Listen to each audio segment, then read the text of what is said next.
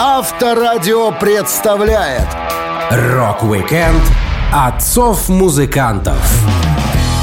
18 июня отмечается Международный день отца. В жизни многих рокеров отцы сыграли важную роль. В некоторых случаях они помогали в музыкальных стремлениях отпрысков, но иногда выступали резко против рок-н-ролла, отчего их детям еще больше хотелось покорять музыкальные вершины. Я, Александр Лисовский, расскажу вам об отцах известных рок-музыкантов. Рок-викенд на Авторадио. Для детей старше 16 лет. Хриплый голос, твердый характер и сутулая осанка Брайана Джонсона из AC/DC досталась музыканту от самого сурового человека — его отца, который не только сумел выкарабкаться из страшных мест во время Второй мировой, но и заполучил в жены красивую итальянку, что на тот момент уже крутил роман с богатым высоким итальянским мачо. Брайан говорил — мой папа служил в пехоте Дарма в Северной Африке, а затем в Италии, где он познакомился с моей мамой. Не представляю, как ему удалось убедить такую красивую, состоятельную молодую женщину остаться с ним. Но секретным оружием моего старика был его голос. Он мог заставить вас одновременно стоять по стойке смирно и обосраться с тысячи ярдов. Папа научился говорить по-итальянски и пообещал моей матери, что будет так беседовать с ней в Англии. Всю оставшуюся жизнь он ни разу не нарушил своего обещания. Отец Брайана Джонсона прошел всю войну, побывав в самых опасных местах. Он пошел в армию в 1939 году, чтобы не работать в карьерах, и практически сразу начались боевые действия. Рядовой Джонсон был отправлен в Северную Африку. Брайан вспоминал папины истории со службы. Отец не просто выжил, он дослужился до сержанта. Его самый ужасный случай произошел, когда он был в кузове грузовика, который выехал прямо на путь немецкой полугусеничной машины с зенитной пушкой. После двухсекундной паузы грузовик и все, кто в нем еще находился, обратились в пепел и пыль. Моему отцу удалось вовремя выпрыгнуть с несколькими другими парнями, и все они сбились в ближайшую пещеру для укрытия. А немцы просто наводили пушку на пещеру и стреляли, пока им не надоело. Когда обстрел наконец прекратился, в живых остался только мой папа. Как только он наконец добрался до ближайшей позиции союзников, британский часовой запаниковал и открыл огонь из своей винтовки. Но, к счастью, у моего отца было еще более мощное оружие — его голос. «Я британский сержант, ты идиот!» — взревел он. «Вы должны спросить у меня пароль!» В мирное время Джонсон-старший работал на литейном заводе Смит Паттерсон, где изготавливали формы для всего на свете, от крышек люков до железнодорожных рельсов. Там ему пришлось чистить внутренности печей. Рабочим не давали даже комбинезон, перчатки или защитные очки. Как и обещал, папа Брайана говорил по-итальянски, но делал это плохо. Музыкант рассказывал. «Моя мама тогда плохо знала английский, но даже когда начала его учить, дома почти не практиковалась в речи. А папа говорил по-итальянски с сильным акцентом, и когда мама не понимала, что он говорит, он просто повторял, но громче. Так мы и жили. Когда Брайана Джонсона пригласили в группу ACDC, он даже не знал, с кем в первую очередь поделиться этой новостью. Парень прибежал домой и отметил это дело стаканчиком виски. У его отца как раз был день рождения. Джонсон говорил, я погнал домой, захватив бутылочку вискаря. Там никого не было, и я сделал глоток в одиночестве, потом другой.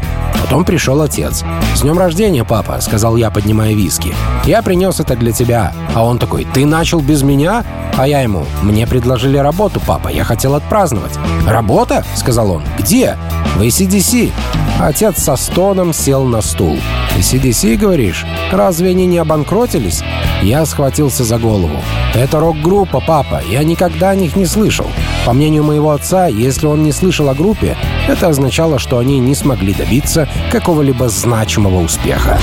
Рок-викенд отцов-музыкантов на Авторадио. Гитарист Anthrax Скотт Иэн родился и вырос в Америке в семье, которая не то чтобы считалась счастливой, но и оказалась не худшим вариантом, что можно было бы ожидать. Его мать была неуравновешенной женщиной, так что вся надежда ложилась только на папу, который много работал и редко появлялся дома. Отец Иэна, Герберт Розенфельд, работал в ювелирном бизнесе. Музыкант рассказывал. Мой отец и его сестра выросли в многоквартирном доме на четвертом этаже. У них никогда не было денег. даже после того, как мой дедушка получил работу продавцом обуви.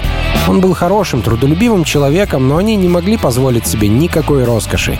И семья вела дневник каждой копейки, потраченной за день. Папа в детстве подвергался жестокому обращению. Однажды отец рассказал мне историю о том, как он кричал на друга через открытое окно, когда был ребенком. А его мать так разозлилась, что подняла сына, перевернула вверх ногами и выбросила с четвертого этажа. Бабуля была поехавшей на всю голову. Отец Иэна постоянно менял места работы, но всегда оставался мастером ювелирных дел. Семья переезжала из города в город, и парень не мог завести новых друзей на долгое время. Однажды его папу даже обвинили в краже. Он жаловался. Кто-то из папиной компании украл кучу драгоценностей. Его босс, который имел дело с мафией, покупающей и продающей ювелирку, уволил моего отца и сказал ему, что если узнает, что он вор, то папа окажется на дне океана с цементными башмаками. Отец психанул и свалил. Позже тот босс обнаружил, что его личный секретарь и ее дочь принимали тяжелые наркотики и подворовывали на работе. Но папа так и не получил извинений. Пока мама Иэна Скотта бросалась в детей кружками, пыталась по пьяни выпрыгнуть на ходу из машины и вытворяла прочую жесть, травмирующую психику ребенка, папа пытался разбавить сложную жизнь детей приятными событиями. Самым лучшим временем для Ина было время прослушивания музыки. Он говорил, «К счастью, когда моя мать сходила с ума, мой отец всегда был рядом со мной и моим братом. Тусоваться с отцом было довольно круто. У него темперамент противоположный моей маме. Он был уравновешен, тверд и спокоен. Папа повышал голос только в том случае, если ему это действительно необходимо. Всякий раз, когда он мог, отец водил нас с Джейсоном кататься на лыжах и играть в бейсбол. В нашем доме царили мир и покой, когда родители слушали пластинки. Никто из моей семьи не занимался музыкой, чтобы зарабатывать на жизнь. Но папа когда-то пел, и в какой-то момент в 50-х он исполнял дувоп на улице с Полом Саймоном и Артом Гарфанкелом, до того, как они стали известным дуэтом. Открыв для себя музыку, Иэн решил создавать ее самостоятельно. Папин брат собрал крутую коллекцию пластинок, рассказал парню про Black Sabbath, давал послушать интересные хэви-метал композиции еще тогда, когда не придумали название хэви-метал. И отец Иена помог сыну с первой гитарой. Скотт говорил, у папы дома была акустическая гитара. Я попросил записать меня на уроки игры, и папа настоял, чтобы я начал с акустики. А если смогу доказать ему, что серьезно отношусь к этому инструменту, то мы купим электрогитару. Итак, через полгода занятий отец сдержал свое обещание. Он отвел меня в музыкальный магазин и купил поддержанный Fender Telecaster Deluxe 72 года. Так, благодаря отцу, у меня началась совершенно другая жизнь. Рок-викенд отцов-музыкантов на Авторадио. Билли Айдол был не самым примерным сыном, но несмотря на это он всегда очень уважал и любил своих родителей. Как и в любой семье, у них случались конфликты, но музыкант положительно отзывался о своем отце. Уильям Альфред Брод родился 6 июля 24 года в Англии. В 11 лет он получил стипендию в престижной школе, что было довольно круто по тем временам. Получив образование, папа Айдола стал продавцом пишущих машинок, а позже продавал угловые стеллажи. Он увеличил штат компании с одного человека до более чем 40, и владельцы пообещали, что сделают его директором, чего так и не произошло. Поэтому Брод взял свою семью и переехал в США на другую работу. Музыкант вспоминал. Когда папа устроился менеджером по продажам в прачечную Blue Point, мы переехали в Штаты. И хотя нам нравилось наше пребывание в Америке, вскоре папа получил предложение по работе, которое вернуло нас в Англию в 1962 году. Его наняла компания, продававшая медицинское оборудование, в том числе новый прибор для измерения артериального давления под названием «Бауманометр». Изменения на работе отца постоянно затрагивали всю семью, и маленький Билли Айдл переезжал, едва успев завести друзей на новом месте. Билли решил заниматься музыкой, и это стало большим разочарованием для его папы. Он рассказывал. Впервые я начал учиться играть на барабанах, когда мне было 7 лет. Но как только я понял, что барабанщик всегда был сзади и обычно не писал песни, я перешел от импровизационной ударной установки к гитаре за 5 фунтов. Я купил аппарат на свои деньги, так как родители отказались покупать мне музыкальные инструменты, на которых я действительно хотел играть. Они могли предложить лишь скрипку или другую скукотищу. Из-за моих длинных волос и плохого отношения к учебе отец не разговаривал со мной два года, с 14 до 16 лет. Он был математиком, а я был безнадежен. Он думал, что я просто не стараюсь, что мне не хватает силы воли.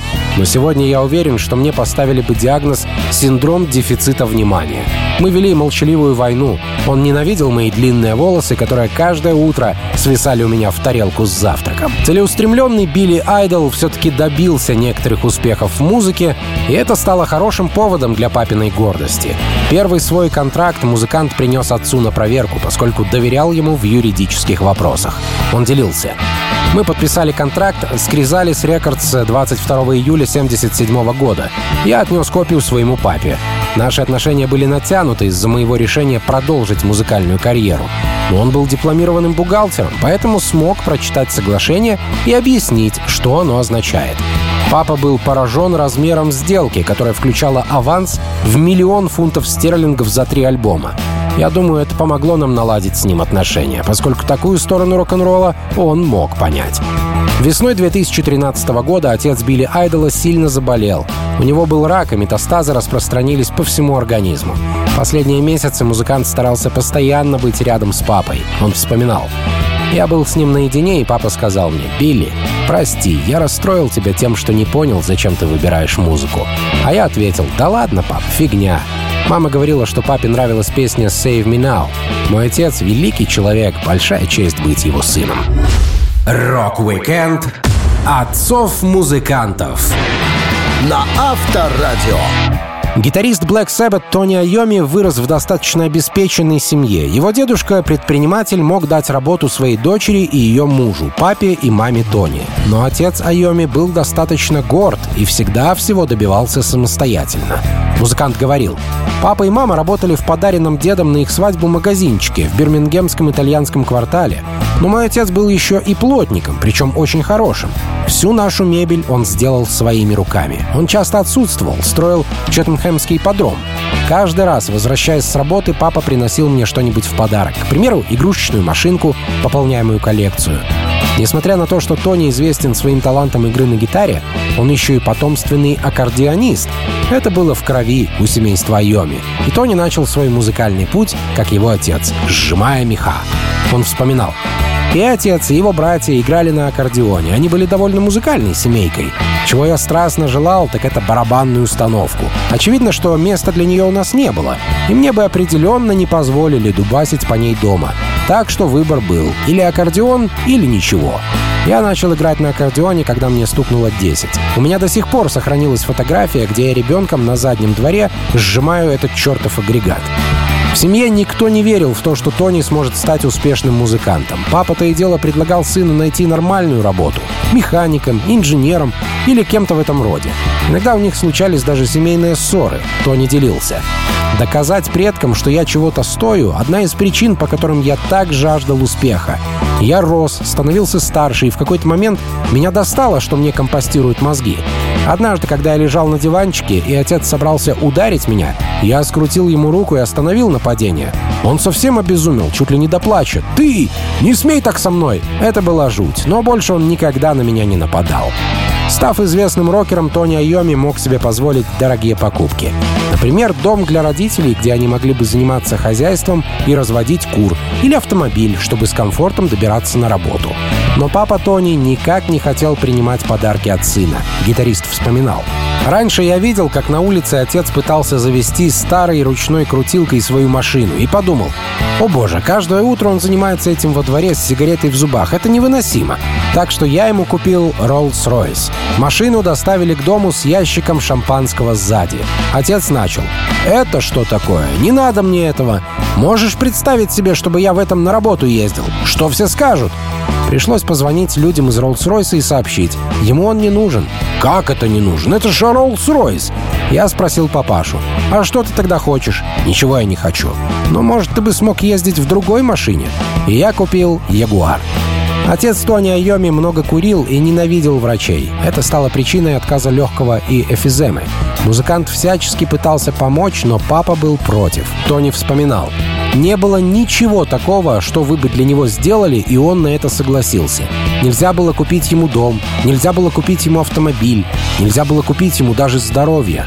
Папа был гордым и упрямым, но я рад, что именно он был моим отцом.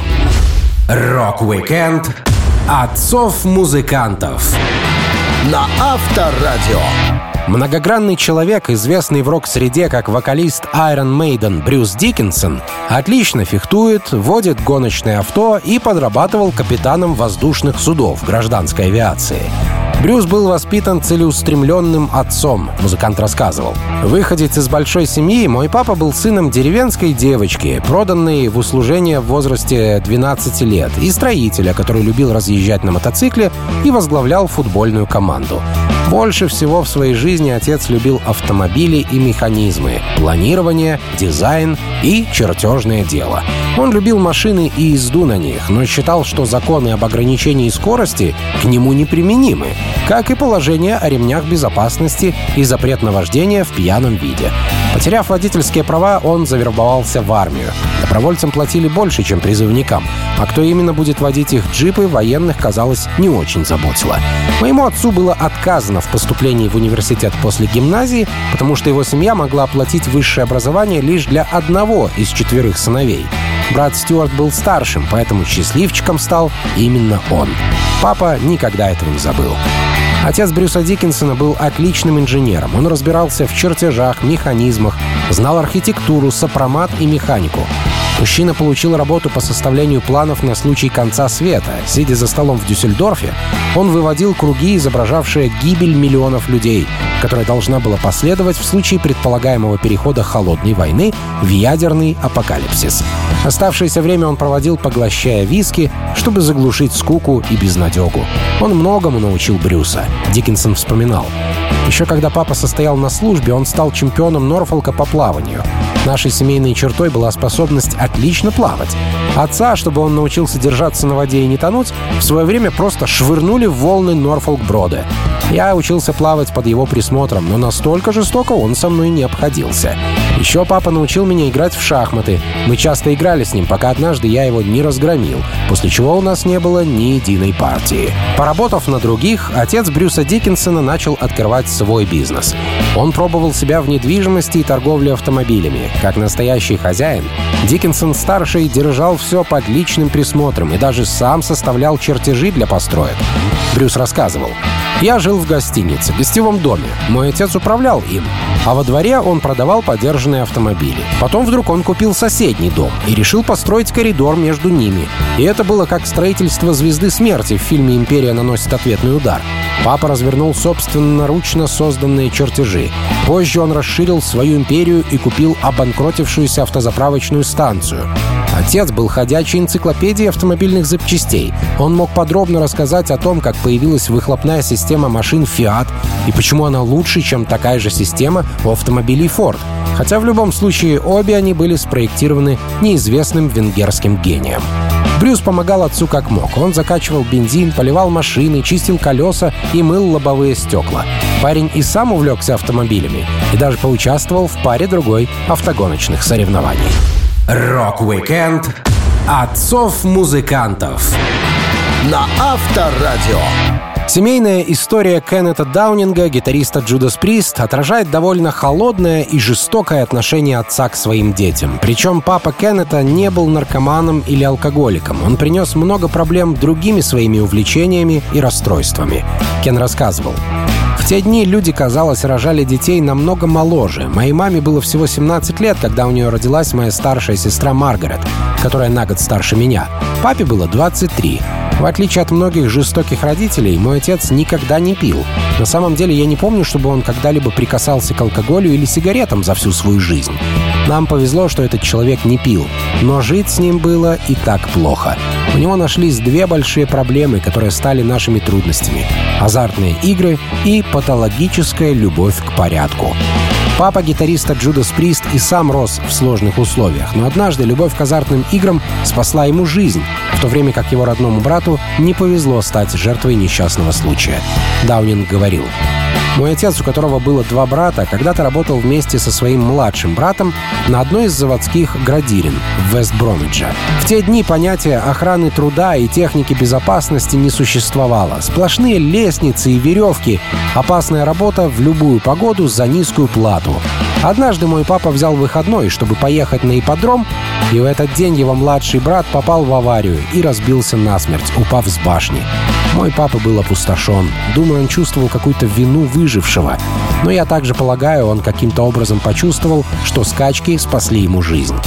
К тому времени, когда Кену Даунингу было 7 лет, папа таскал его с собой на собачьи бега и на ипподромы по всей стране.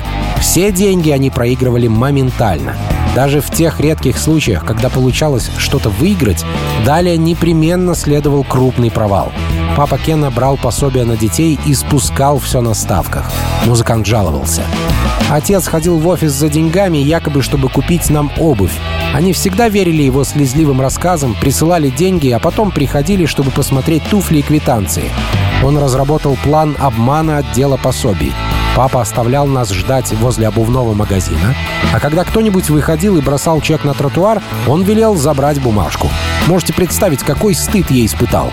Мерзко было ковыряться в мусоре среди окурков и жевательной резинки в поисках этих квитанций. Второй особенностью отца Кена Даунинга была смесь ипохондрии и обсессивно-компульсивного расстройства. Его АКР оказалось абсурдно противоречивыми. Например, мужчина никогда не хотел, чтобы его дети находились рядом с другими людьми. Он всегда боялся лишних микробов. Кен делился. Еще до того, как мы выходили из двери, отец завязывал наши шнурки в странный, очень тугой узел, а потом обрезал края, потому что тогда шнурки не могли собирать слюну людей с тротуара. Каждый раз, когда мы вместе ехали в автобусе, он водил нас по центральному проходу, удерживая в положении, похожем на смирительную рубашку, чтобы мы не касались ручек или поручней. Если автобус резко трясло, мы иногда падали. Наш папа самым странным образом усложнил нам жизнь. Такое поведение родителя заставило Кена как можно раньше пойти на работу и уйти из дома. В 15 лет он уже бросил учебу и работал в гостинице, параллельно разгораясь страстью к музыке и гитаре. Рок-викенд отцов-музыкантов на Авторадио. Самая известная самодельная гитара в мире, вишневая Red Special гитариста Queen Брайана Мэя, была создана только благодаря отцу музыканта, у которого отличная голова на плечах и золотые руки. Брайан рассказывал. Папа был инженером-электронщиком и во время войны находился в королевских ВВС, где познакомился с моей мамой Рут, которая служила с ним вместе. После войны они поженились. Когда я появился на свет, папа получил работу по разработке системы посадки для конкордов. Он мог сделать что угодно. Отец превратил нашу свободную спальню в мастерскую, где он сам собрал всю бытовую технику, включая телевизор. Учитывая знания и способности отца Брайана Мэя, становится понятно, как ему удалось собрать для сына идеальную гитару, которую впоследствии стали копировать ведущие производители музыкальной техники. Мэй вспоминал. На это ушло два года, и все делалось с помощью ручных инструментов, а также из любых материалов, которые попадались нам под руку. Гриф был частью старого камина.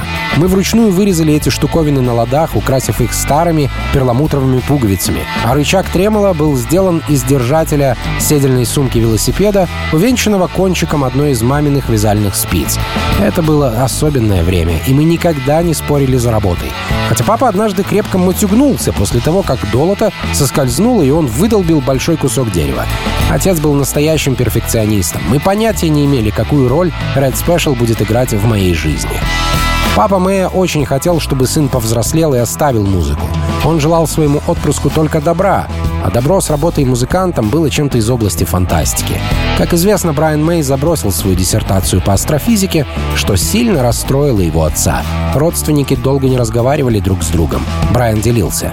Когда Куин только начинали, мы с папой не разговаривали почти два года. Он также ненавидел тот факт, что я жил с женщиной, которая только спустя время оказалась моей первой женой.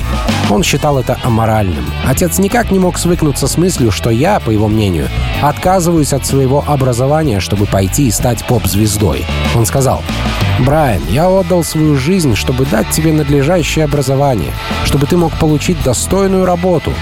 В моем будущем он представлял меня ученым не разговаривал со мной около 18 месяцев. Поворотный момент наступил, когда в 1977 году Queen выступили в Madison Square Garden в Нью-Йорке. Тогда состоялось долгожданное примирение отца и сына. И Брайан Мэй наконец узнал, почему его папа так не любит музыкантов. Он рассказывал. Я посадил своих родителей на «Конкорд», над проектом которого когда-то работал отец.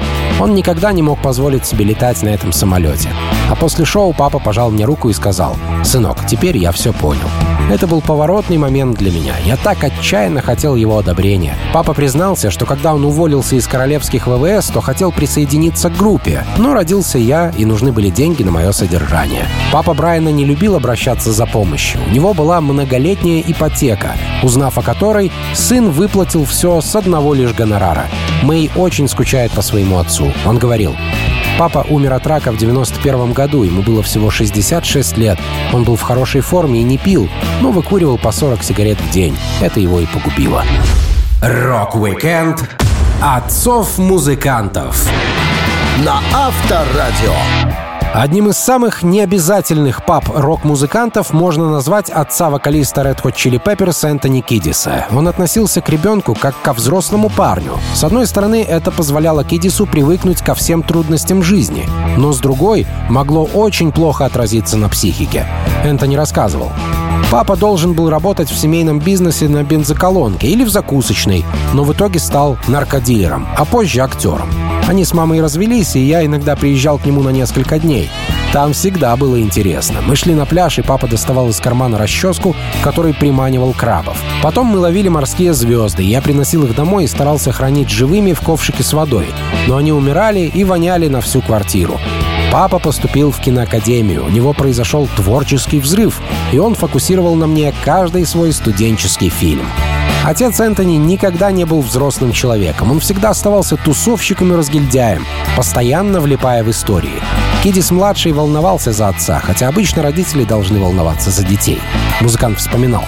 Однажды его друзья переезжали из одного дома в другой и наполнили большой открытый грузовик всем своим имуществом. Мой папа запрыгнул наверх и поехал на матрасе, который сомнительно балансировал на остальных вещах. Мы сильно наклонялись, спускаясь по дорогам каньона, а я смотрел на папу, едва державшегося за матрас, и кричал «Папа, не упади!» «О, не волнуйся», — говорил он. Но я волновался. Последующие годы я до смерти боялся за жизнь моего папы. Отец научил Энтони не только преодолевать свои страхи, но и многим взрослым вещам. Это вызывало у малыша восхищение. Он старался как можно чаще отпрашиваться у мамы, чтобы пару недель пожить в доме с отцом. Правильнее сказать, в комнате, а не в доме. Купить свой дом папа Энтони не мог. Кидис-младший рассказывал. Каждое утро я вставал рано, но мой папа спал до двух часов дня после ночных вечеринок, поэтому мне приходилось находить себе развлечения до обеда. Я ходил по квартире и искал, чего бы почитать. И в один из таких поисков я обнаружил огромную коллекцию журналов «Пентхаус» и «Плейбой». Я просто прожигал их глазами.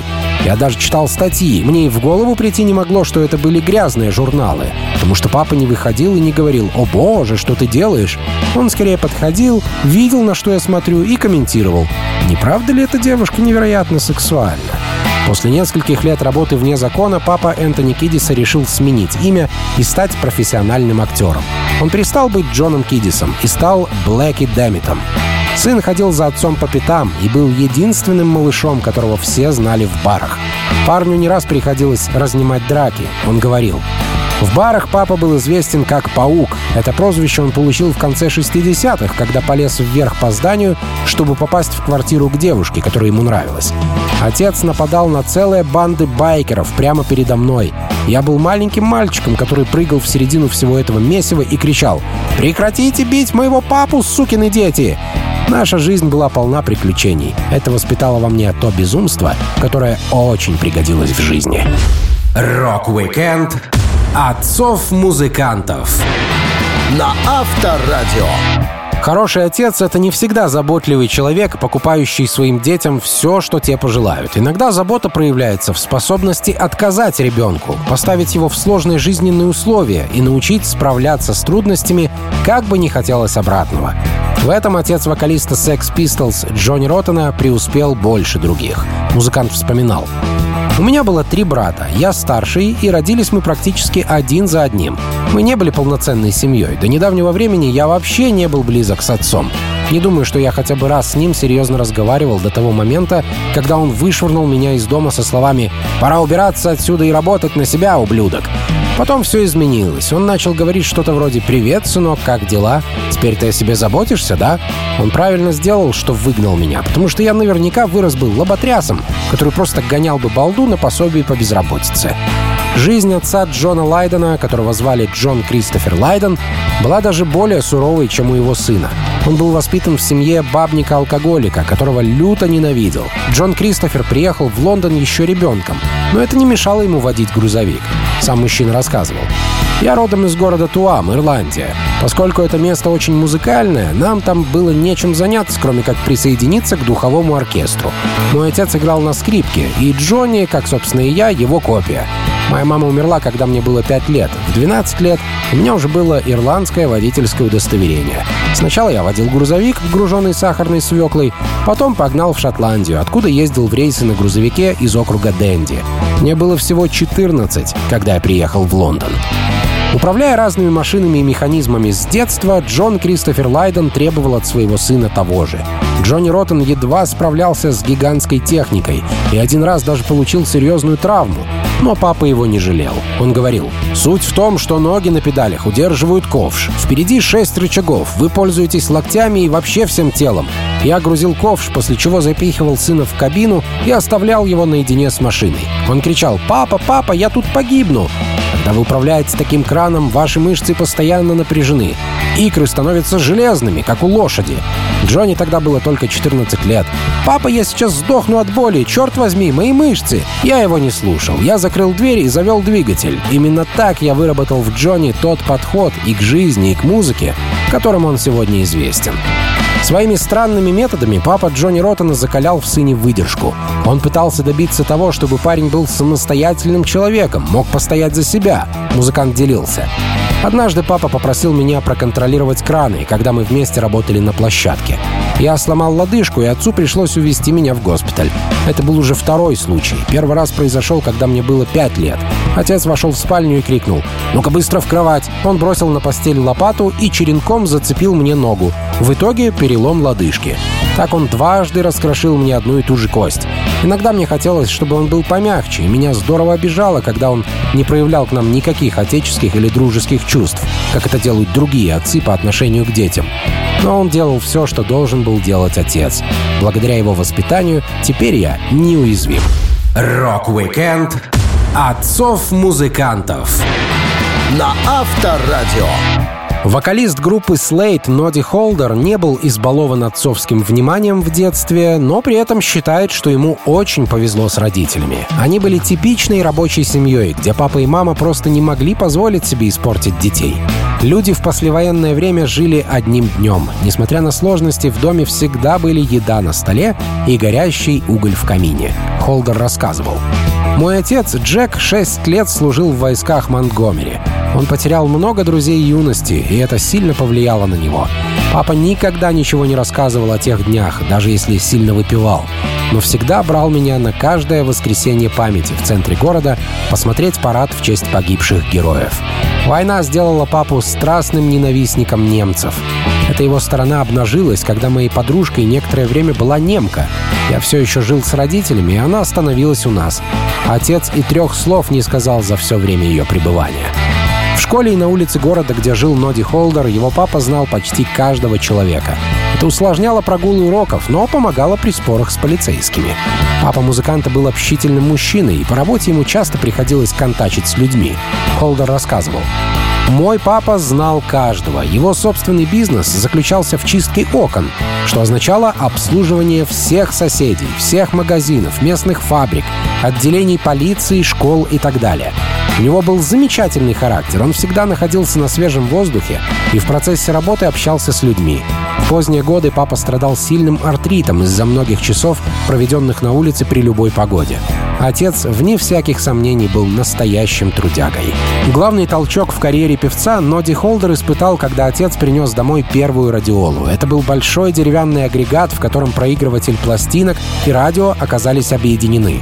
Благодаря возможности слушать песни, когда захочется, а не только в определенное время по радио, парень смог заучивать наиболее понравившиеся тексты. Развлечений в то время было много. Концерты, спорт, скачки и прочие мероприятия. Отец всегда устраивал прогулки для семьи. Ноди делился. Папа любил ходить в бары и делать ставки на скачках лошадей и борзых. Он был ярым болельщиком в любом спорте. Мы часто ходили на матчи, но главным образом посещали крикет. Культурно-спортивные вылазки проводились всей семьей по субботам после полудня. Крикетная площадка Волсал находилась в 10 минутах ходьбы от нашего дома, в роскошной части города. Крикет был ритуалом. Самым важным периодом в отношениях Ноди Холдера и его отца стало время, когда парень решил променять учебу на музыку. Папа считал это безумством, но поддержал выбор сына. Вокалист говорил, «Отец помогал моей группе. Он иногда одалживал грузовик, задействованный в оконном бизнесе, чтобы довести нас до места выступления. Думаю, однажды посмотрев нас, отец поверил в раскрывающиеся таланты. За все время папа выслушал от учителей нескончаемое число комментариев на мой счет. Когда Слейд достигли успеха в начале 70-х, я посылал ему открытки из Австралии и Японии. Отец брал открытки в школу, невзначай упоминал обо мне и показывал снимки. Это был реванш за годы нравоучений. Видя мои успехи в музыке, отец становился счастлив.